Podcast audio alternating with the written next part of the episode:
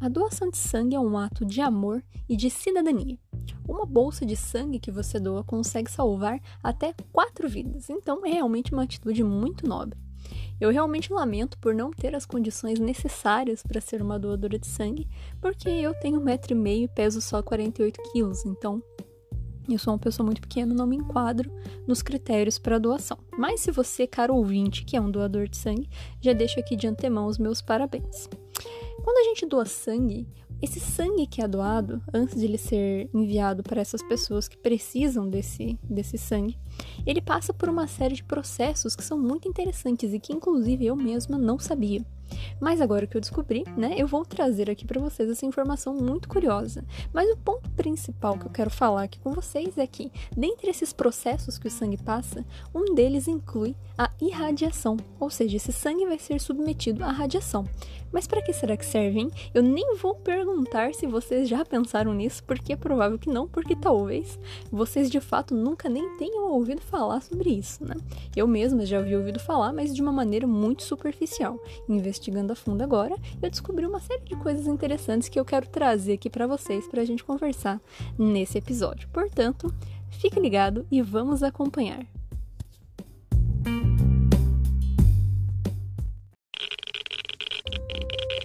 Radiation detected. Red.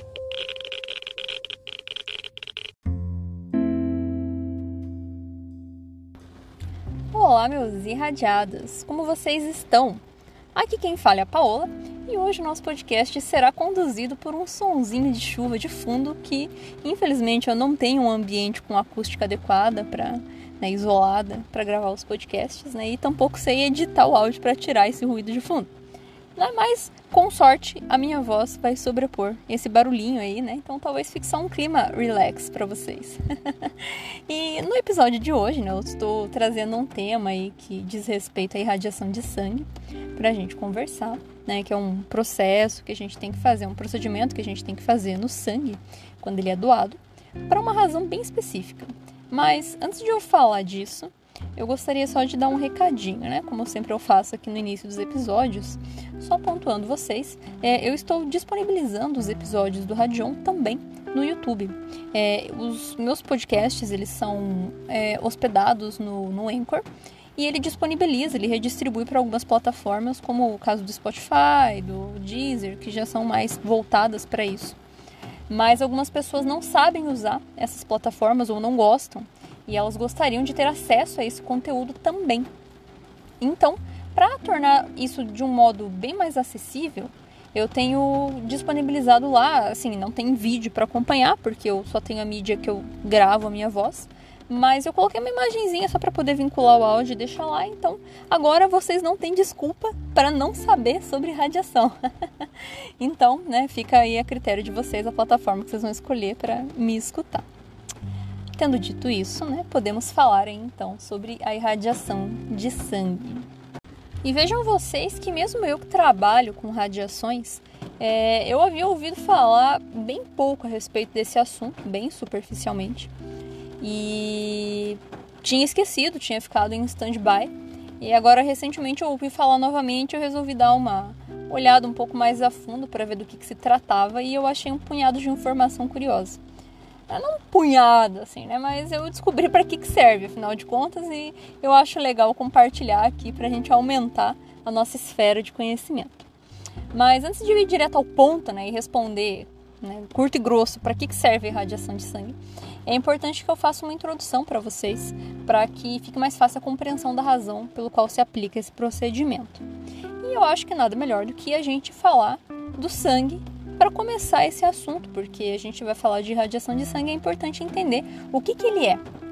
Porque, assim, a gente meio que sabe, né, o que, que é sangue. Porque todo mundo aqui já se cortou, já se machucou e viu esse líquido escorrendo pela ferida. Mas ele não é só para isso, né? Ele não é feito para escorrer. Ele tem uma função dentro do nosso organismo e é legal que a gente compreenda para que, que é.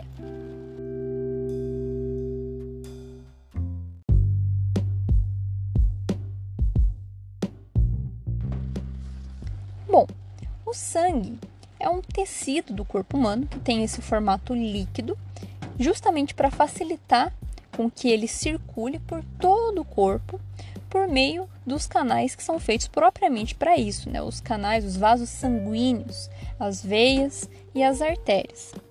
É, o sangue ele é responsável por realizar o transporte de substâncias que são importantes para o funcionamento do nosso corpo, mais especificamente para o funcionamento das nossas células.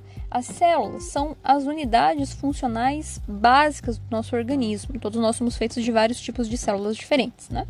E para que elas funcionem adequadamente, elas precisam de certas substâncias. E quem faz o transporte dessas substâncias para elas é o sangue. O sangue vai levar basicamente oxigênio, que elas precisam, né? Então o sangue vai passar pelo pulmão, vai pegar o oxigênio e vai transportar para que elas usem esse combustível, por assim dizer. E depois ele vai pegar o resto que sobrar quando ela queimar esse combustível né, e levar de volta para o pulmão para ser expelido, que é o gás carbônico. Isso porque essas substâncias que sobram do metabolismo celular, que a gente chama, elas são tóxicas para o organismo, elas precisam ser eliminadas, precisam ser retiradas. Então, o sangue tanto conduz as substâncias para a célula usar, quanto conduz o lixo que sobra para fora para o organismo eliminar. Né? Então, o oxigênio é uma das substâncias que a célula precisa, mas também há os nutrientes que o sangue né, vai fazer o transporte e vai conduzir até as células. Nutrientes esses que a gente obtém por meio da alimentação. Então, o nosso intestino, ele, né, a gente vai comer, vai ser digerido ali no estômago e o intestino vai fazer a absorção desses nutrientes e mandar para o sangue, para que o sangue conduza ao destino correto, por assim dizer, né? Importante pontuar também né, que quem faz o sangue circular é o nosso coração, né? ele que é a bomba ali, o motorzinho que mantém o nosso sangue ativo circulando aí no nosso organismo. O nosso sangue é feito pela medula óssea. É um tecido que, inclusive, algumas pessoas chamam de tutano do osso. Né? É, é, um tecido que ele fica dentro dos ossos. Tem alguns ossos mais específicos, onde a gente consegue encontrar medula com mais facilidade, como os ossos longos, por exemplo.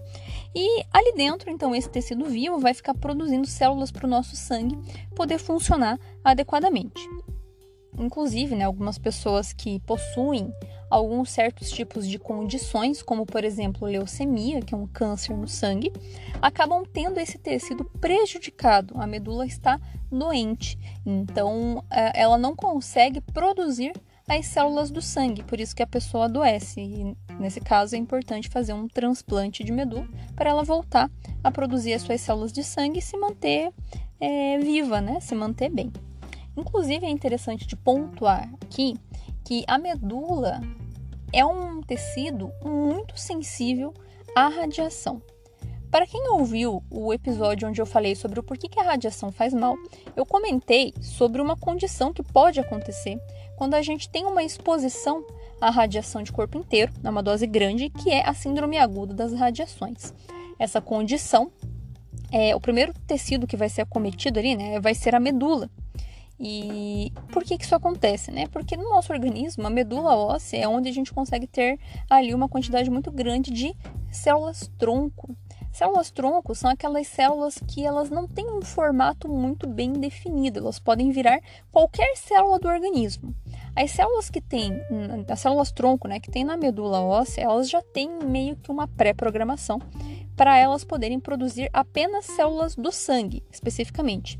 Mas são vários os tipos de células do sangue que elas podem originar. Mas por que, que eu estou dizendo isso? Porque quando a gente fala de critérios de sensibilidade à radiação, hum, no quesito de radiobiologia, a, a, a diferenciação celular é um dos critérios-chave, é um dos pontos-chave. É, o que, que isso significa? As células tronco sempre vão ter uma sensibilidade maior justamente porque elas são indefinidas ainda.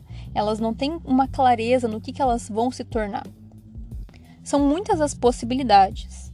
E as células do sangue, por sua vez, já são menos sensíveis à radiação, porque elas já têm uma definição, elas já têm as suas características de célula do sangue é, célula A, célula B, ou seja qual for, né? Elas já têm a sua diferenciação.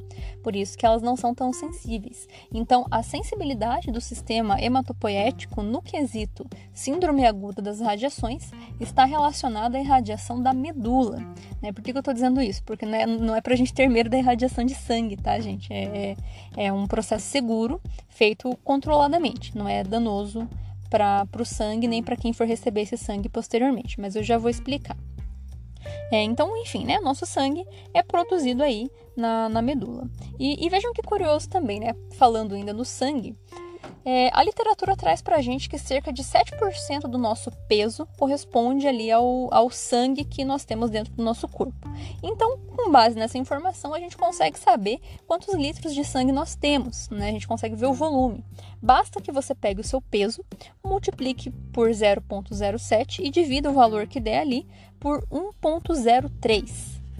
Essa essa continha que vocês fazem vai dar exatamente o volume ali que vocês têm de sangue dentro do organismo de vocês. Eu fiz para mim, eu sou uma pessoa pequenininha, tenho 48 quilos, deu 3 litros e 31. Então, realmente, é, é assim, é pouquinho, mas para mim, que sou uma pessoa pequena, é o suficiente. Mas vejam só, a, a, razão pela qual pessoas com menos de 50 quilos não podem doar sangue é justamente porque cada bolsa de sangue que é tirada de um doador, ela tem cerca de 450 ml para uma pessoa com mais de 50 quilos, isso não faz tanta diferença. É, o, no, no organismo vai repor, claro, né? Mas agora, para mim, com a estatura que eu tenho, isso faz bastante diferença. Então pode acabar me fazendo mal, por isso que pessoas com menos de 50 quilos não podem doar, né? Mas assim, é, quem doa sangue, que tem ali o, todos os requisitos como apto a doador, o organismo repõe, tá, gente? Isso daí, como a gente tem medula saudável, né? O organismo vai repor ali, a partir de 24 horas já começa o processo de reposição. Até uns dois meses ali já tá completo, já repôs tudo que vocês tiraram, tudo que foi perdido. É relativamente rápido, né? Inclusive, é, quem doa sangue, ele tem uma frequência no qual você pode fazer isso para não te fazer mal.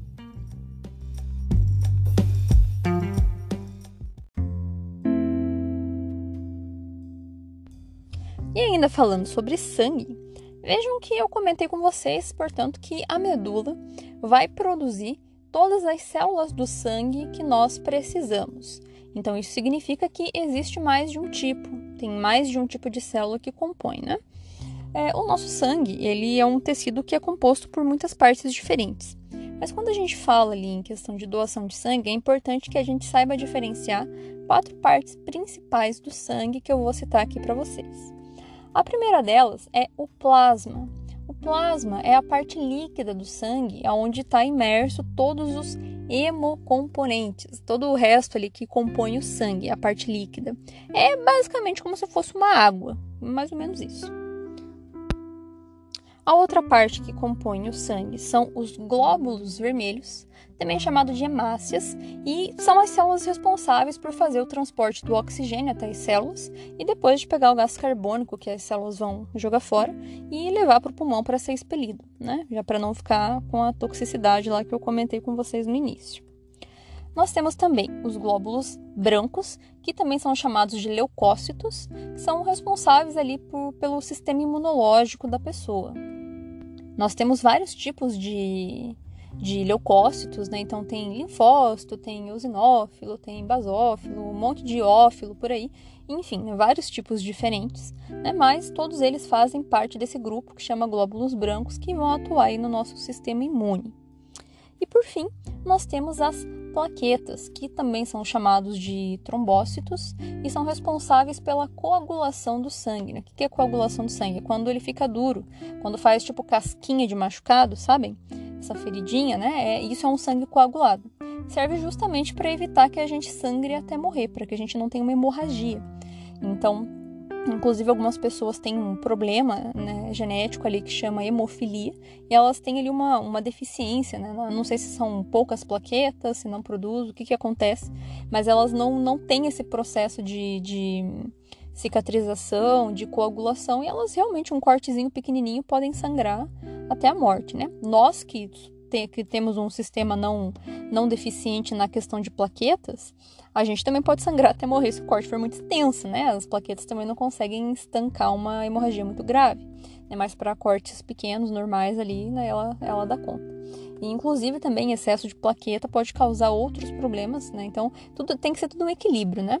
É, quando tem muito, muitas plaquetas, um desequilíbrio ali por alguma razão, a gente pode acabar tendo formação de trombos. Né? Faz todo sentido, né? Já que a célula se chama trombócito, né? a gente pode acabar tendo essa formação de trombos, que são esses coágulos, só que daí dentro do, dos vasos sanguíneos. E daí isso pode causar um entupimento e não deixa o sangue passar.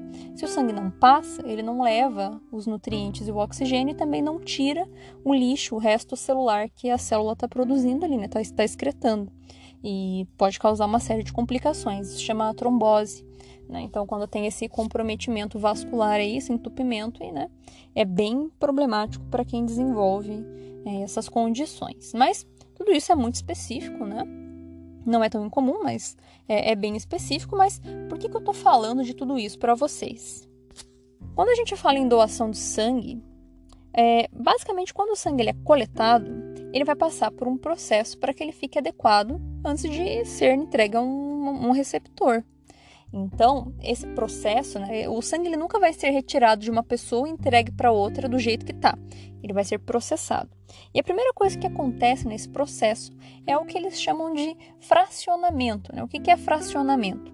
É você pegar esse sangue e segregar nos seus hemocomponentes, ou seja, separar ele em várias partes diferentes de acordo com a sua constituição. Então, por exemplo, é, a gente vai ter uma bolsa de sangue com completa ali que acabou de ser extraída do, de um doador e ela vai passar por uma centrífuga que vai, a grosso modo, chapalhar esse sangue para fazer com que as partes diferentes se separem. Então, a partir disso, a gente vai obter uma bolsinha que vai ter plaqueta, uma bolsinha que vai ter glóbulo vermelho e uma bolsinha que vai ter plasma. Mas vejam só que eu falei para vocês que são quatro partes principais do sangue, ele é grosso modo, claro, né? Que a gente pode distinguir ali como principal, né? Quando falamos de doação de sangue. Mas quando a gente faz esse processo de segregação, só tem três partes que foram separadas, que foram a plaqueta, o plasma e o glóbulo vermelho. E o glóbulo branco? que aconteceu com ele? Por que, que não tem uma bolsinha separada com glóbulos brancos? Porque ele está infundido junto com todo o resto. Ele não vai ser segregado, ele vai ficar junto com os glóbulos vermelhos, com as plaquetas e com o plasma, mesmo que os três sejam separados. O glóbulo branco está presente nas três bolsinhas ali que foram processadas. Mas aí a gente tem que ter atenção a uma coisa, então prestem atenção. Uh, alguns pacientes que vão receber o sangue que foi doado podem ter o seu sistema imunológico comprometido.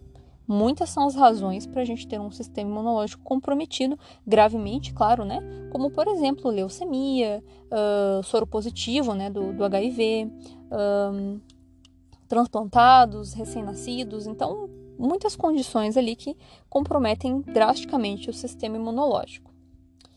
Quando a gente está é, fazendo a transfusão de sangue né, para um receptor que tem esse comprometimento do sistema imunológico, a gente tem que ter atenção porque essa pessoa não tem um sistema para agir em defesa contra invasores. Mas o sangue do doador tem os glóbulos brancos que vão executar o seu papel de glóbulo branco, que é defender, agir no sistema imunológico.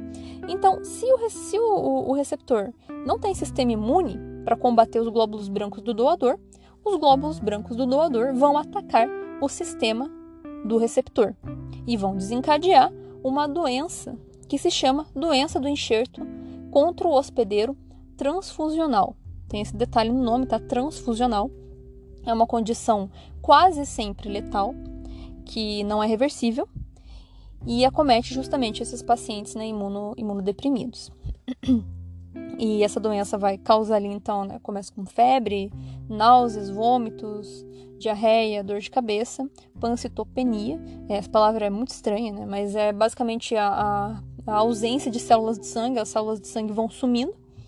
vão sendo destruídas né, por esse processo imunológico que está acontecendo ali, e por fim a pessoa acaba não resistindo e acaba morrendo em decorrência dessa condição. É importante pontuar aqui que essa doença do enxerto contra o hospedeiro transfusional é diferente da doença do enxerto contra o hospedeiro sem o transfusional no nome. Porque essa doença pode acontecer também em pessoas que recebem transplante de medula uh, que tem leucemia, né? Daí vai fazer o transplante de medula e pode acabar tendo essa doença aí adquirida. Só que no caso da leucemia e do transplante de medula, essa, essa reação é esperada, porque daí nesse caso a medula saudável do doador vai estar tá destruindo a, a medula doente. Então é esperado que se tenha. É, é, mas aí é bem é diferente o mecanismo pela qual acontece ali, é controlado, os sintomas não são tão intensos e, enfim, eu, eu, eu sei que pode chegar a casos muito graves por causa disso, mas normalmente no transplante de medula costuma ser considerado isso no tratamento e meio que faz parte. Agora, nessa questão transfusional, né, do sangue, aí é outra coisa. Então, o, o resultado ali, né, o, o efeito dessa doença quase sempre é letal. Então, isso significa que a gente tem que ter atenção com o sangue quando a gente faz esse processo para evitar de enviar um sangue com glóbulos brancos para uma pessoa que tem o sistema imune comprometido.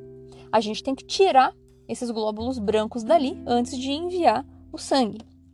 Esse processo de tirar glóbulo branco, ele chama desleucocitação porque o glóbulo branco chama leucócito, né? Em vários tipos, mas o glóbulo branco, ali, o leucócito, ele precisa ser eliminado da, da do sangue para poder esse sangue ser, então, é, enviado para um doador. E como que eles fazem, então, para tirar os glóbulos brancos? Eles fazem uma filtração ali física do, do sangue que tira até cerca de 97% dos glóbulos brancos, mas ainda sobra 3% que é o suficiente para fazer o desencadeamento da doença do enxerto contra o hospedeiro transfusional. Então precisa se eliminar mais ainda, tem que se dar um jeito de tirar os 3% que sobram. E é aí que entra o processo de irradiação do sangue, é aí que entra a radiação. Então, a radiação ela vai ser utilizada para fazer a eliminação desses glóbulos brancos que estão ali, né? Importante pontuar que, vejam que eu falei que são vários os tipos de glóbulos brancos que nós temos, né?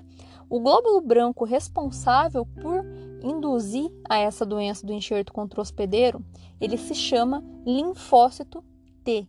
Então, a radiação que vai ser utilizada, né, o nível, a dose de radiação é extremamente controlada e é suficientemente grande para matar apenas esse tipo de célula, apenas o linfócito T, de modo que todas as outras células do sangue se mantêm preservadas, sem alteração, né, sendo ali só inativado mesmo o linfócito T. Isso é uma prática amplamente difundida, né, tem muitas normativas em cima disso, de boas práticas para que todos consigam chegar na dose certinha. Esse estudo, né, a base referencial que nós temos para saber o nível de dose que desativa esse linfócito T, é feito por meio dos estudos da Agência Internacional de Energia Atômica, e daí todos os países pegaram essas referências e transformaram em normas para todo mundo fazer o padrão igual, né, para garantir que o sangue vai estar adequadamente sem os, os linfócitos T. Diz a lenda que tem aí um, esses processos de irradiação para esterilizar sangue também e matar patógeno. Mas eu não sei, tá, gente? Eu não achei nada na literatura confiável ali. É porque para matar patógeno, é, bactéria ou vírus, o nível de radiação é muito grande. Eu imagino que as células do sangue sofreriam algum efeito ruim antes de chegar no nível necessário para matar bichinho tá? Mas é só especulação minha, não tenho certeza. Se vocês souberem, vocês me contam lá no meu Instagram que eu vou ficar feliz em ouvir. Mas enfim, uh, então é, esse processo de irradiação é muito útil para dar aí essa condição de ter um sangue sem linfócito T e com certeza trazer uma garantia para o paciente que está recebendo esse sangue.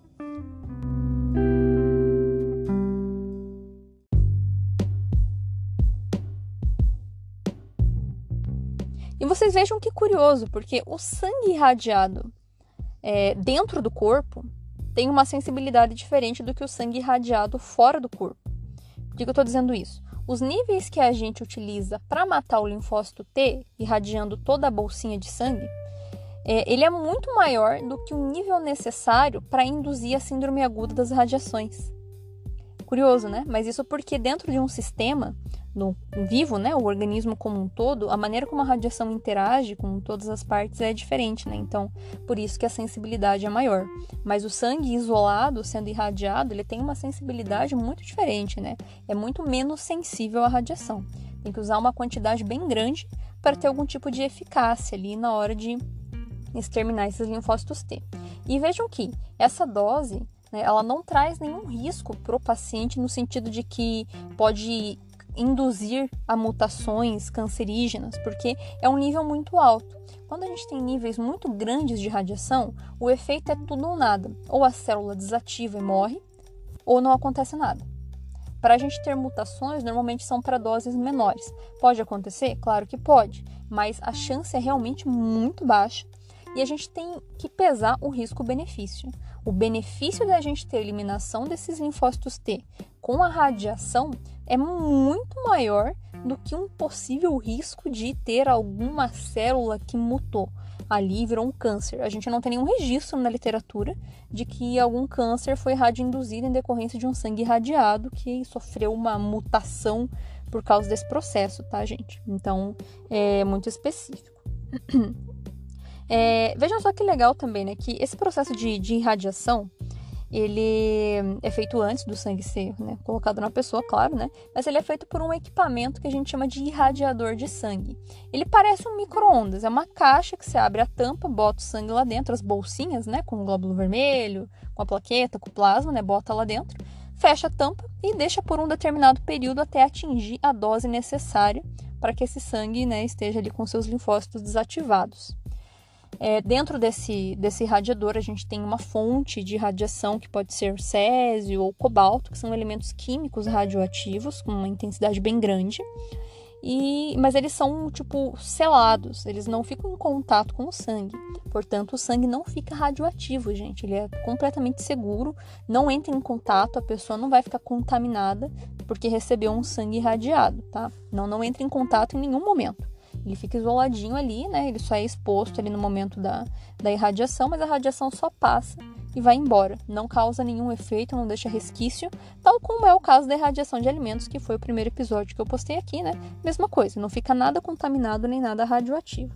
É, mas, assim, esses equipamentos que fazem esse processo de irradiação, infelizmente, eles são muito caros. Então, aqui no Brasil, a gente tem, segundo a Comissão Nacional de Energia Nuclear, apenas 26 legalizados, né? Então, o que a gente sabe são 26.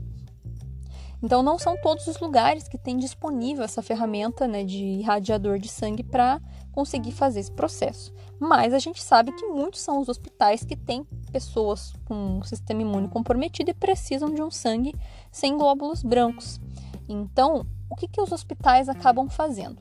Eles buscam os centros de radioterapia, né, que é de tratamento de câncer, que é muito mais disponível do que equipamento de irradiação de sangue, né? Então, eles vão até centros de radioterapia e irradiam o sangue nas máquinas de tratar câncer, porque lá tem energia o bastante para fazer esse processo. Eles conseguem controlar e jogam ali a quantidade de radiação necessária e esterilizam. Então, quem não tem cão, caça com gato. Eu vi na internet que tem um pesquisador de São Paulo que ele está querendo pegar é, fontes de máquinas de radioterapia velhinhas, que não servem mais para tratamento, né, que são de equipamentos bem velhos já. Os equipamentos de hoje nem usam mais isso, né, mas dos antigos, né, que usavam fontes de cobalto, fontes de césio que não são mais úteis para tratamento, para fazer um irradiador de sangue artesanal. Então, achei bacana nessa essa ideia de reciclagem do, do lixo nuclear, bem interessante. Uh, claro que o tratamento, na, o, a irradiação na radioterapia não é tão uniforme quanto seria a irradiação no equipamento de sangue, né, propriamente dito, o irradiador de sangue. Mas a eficácia ali é, é, praticamente a mesma, né? É muito pouca a diferença que tem entre os dois e funciona, né? Então a gente tem que se virar como dá. E assim, é, esse processo, né, ele só vai poder ser substituído, né?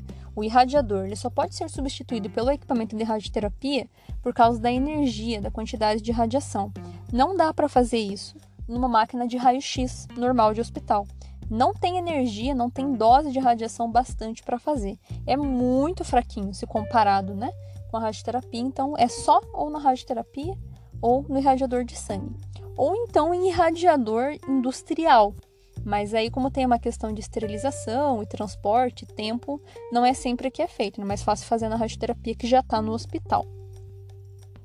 Inclusive, uma última observação aqui, né, agora que a gente já, já está concluindo o nosso assunto, é que né, é uma curiosidade, mas assim, né, ainda falando sobre o sangue, uh, como eu falei, né, o, esse processo de radiação ele não causa nenhum prejuízo às outras células do sangue, porque a dose é feita especificamente para atingir o linfócito T. As outras células não, não, como não chegam no nível de radiação para machucar essas outras células, danificar, não acontece nada. É, mas é engraçado, né? Como eu falei, o sangue no corpo tem uma sensibilidade diferente. Os glóbulos brancos, quando eles estão em vivo, ou seja, dentro do organismo, eles morrem com mais facilidade quando exposto à radiação. Para a gente, isso é útil de saber quando a gente quer fazer uma coisa que se chama dosimetria biológica. No que, que é isso? Algumas pessoas que sofrem acidentes radiológicos, né, acidente com radiação, elas não sabem quanto radiação elas receberam. Não tem como saber, elas não estão usando um medidor de radiação, né? Geralmente quem sofre acidente radiológico nem sabe que tem radiação ali, senão ela ia sair dali e não ia sofrer um acidente. Então, nesse caso, a gente consegue analisar com base nas células do sangue ali, né? O, o grau de dano, é, quanto de dose elas receberam. A gente sabe a, a sensibilidade de cada célula do sangue dentro do corpo e a gente vai olhando quais que morreram. Com base nisso, vai se estipulando a dose. Assim, claro, né? É uma, é uma estipulação, né? Não é preciso, mas dá para dar uma ideia para a gente conseguir ter uma conduta de tratamento para essa pessoa que sofreu o acidente. Enfim, então, radiações e sangue aí tem aparentemente tudo a ver.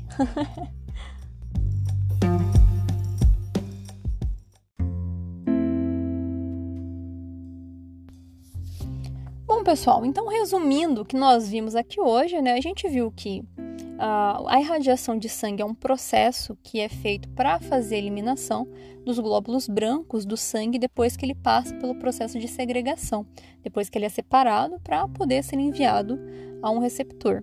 É, os glóbulos brancos são os glóbulos de defesa e, especificamente, o linfócito T é responsável por desencadear uma doença que se chama doença do enxerto contra o hospedeiro transfusional, que é uma condição letal que acontece em algumas pessoas que têm o sistema imunológico comprometido.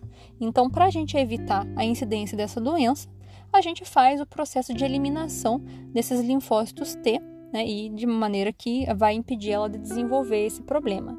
E esse processo é feito, portanto, por meio da irradiação. Curto, claro e simples, não é mesmo? Então, eu espero que vocês tenham gostado desse episódio, tá, pessoal? Eu estou aceitando sugestões, tenho muitas coisas ainda que eu quero falar aqui, mas um por semana a gente vai, vai conduzindo, né? Tem assunto para falar muito tempo ainda. Então, se vocês tiverem sugestões, enviem para mim lá por, por meio do, do Instagram, que eu consigo ler tudo que vocês falarem e fiquem ligados.